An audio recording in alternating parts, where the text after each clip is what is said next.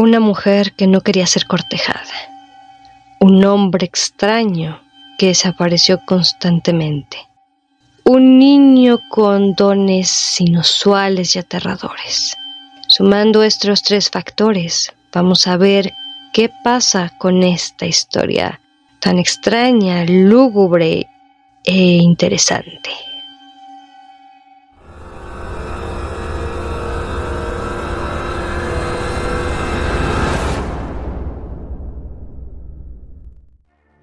Hola viajeros y viajeras, sean bienvenidos una vez más a esta travesía de leyendas, cuentos, mitos e historias mexicanas.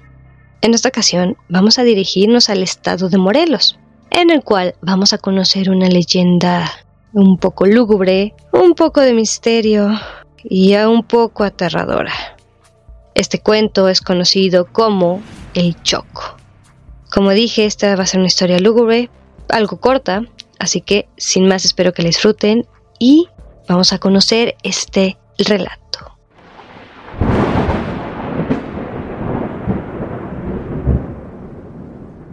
Hace un tiempo, en la hacienda de Coahuixtla, ubicada en la zona oriente del estado de Morelos, este sitio cabe destacar que era hermoso y además de ser una de las más prósperas de la entidad, la cual tenía una gran abundancia. En ese sitio llegó a trabajar una mujer tan hermosa, con una extraordinaria belleza.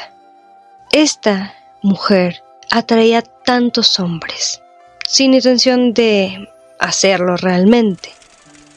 Estos caballeros realmente intentaban conquistarla, pero digamos que había un pequeño detalle. Estas conquistas que querían hacer los hombres hacia esta doncella no tuvieron mucho éxito, pues ella siempre se llegó a mostrar reservada y realmente sacaba una plática muy corta con aquellas personas que la llegaban a rodear.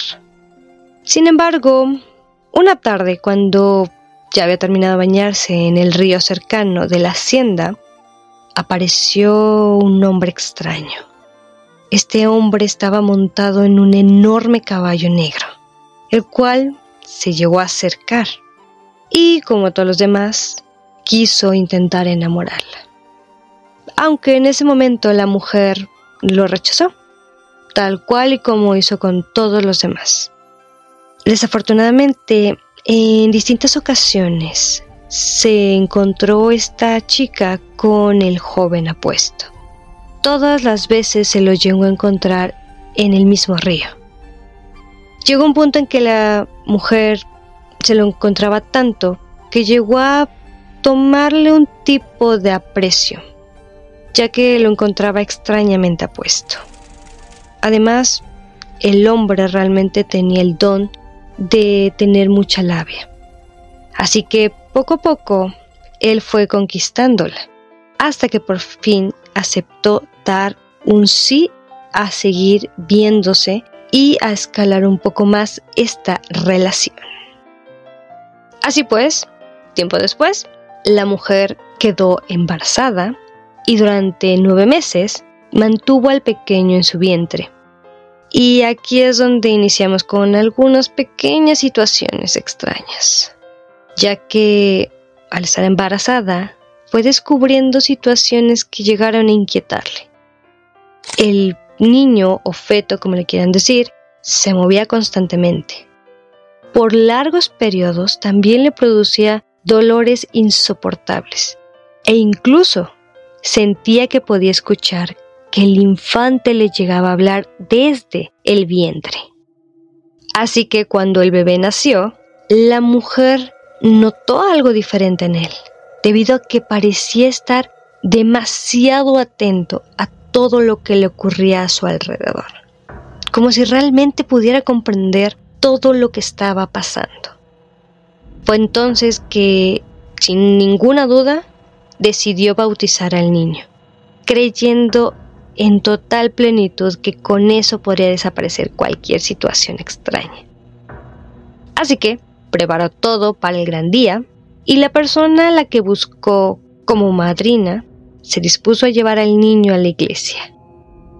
Por lo que en el transcurso del viaje, mientras llegaron a la zona del río en donde sus padres se conocieron, ellos intentaban cruzar este río y resulta que el pequeño, al momento de llegar a este punto, comenzó a soltar carcajadas. Así produciendo un terror inimaginable en la mujer que lo llevaba en brazos.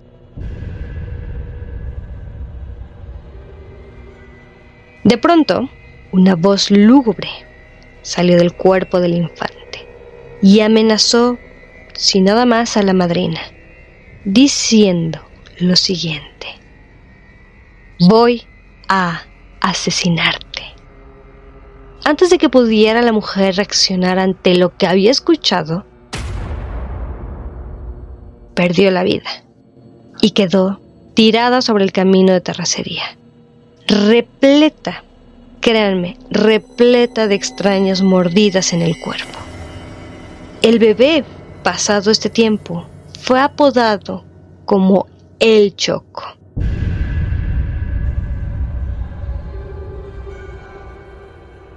Desapareció este infante desde ese momento y nadie nunca lo volví a ver. Solamente encontraron el cadáver tiempo después, casi deshecho, de la mujer que iba a ser madrina del mismo. Otro importante detalle es que el padre y la madre de dicho bebé también desaparecieron de manera extraña e inusual.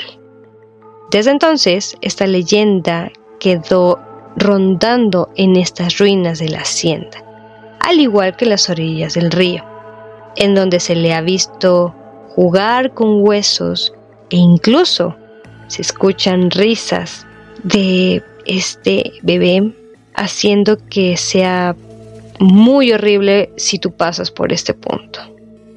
Otras personas también señalan que lo han visto y que incluso les ha pedido que lo carguen. Así como si fueras un bebé abandonado. Pero, al momento de tomarlo, los brazos de quien lo carga sufren un pequeño y horrible destino, ya que cuando intentan mirar al niño y están cargándolo, este se desaparece completamente, dejándole severas mordidas. Así que hasta aquí sería la historia del episodio de hoy, por lo que vámonos con nuestra despedida. Si te ha agradado el episodio de hoy, me ayudarías bastante con lo siguiente. Primero, si me ayudas a compartirlo con familiares o otras personas que sepas que les interesa este tipo de historias. De igual manera, te invito a que me sigas en cualquiera de mis plataformas. Aquí en YouTube me puedes encontrar como Legendario de México, al igual que en Anchor y en Spotify como Historias Mexicanas. Sin más, pues te deseo que pases una muy buena mañana, una excelente tarde o una amena noche. Sin duda nos estaremos escuchando en el siguiente episodio con un nuevo relato y un nuevo destino. Hasta pronto. Bye.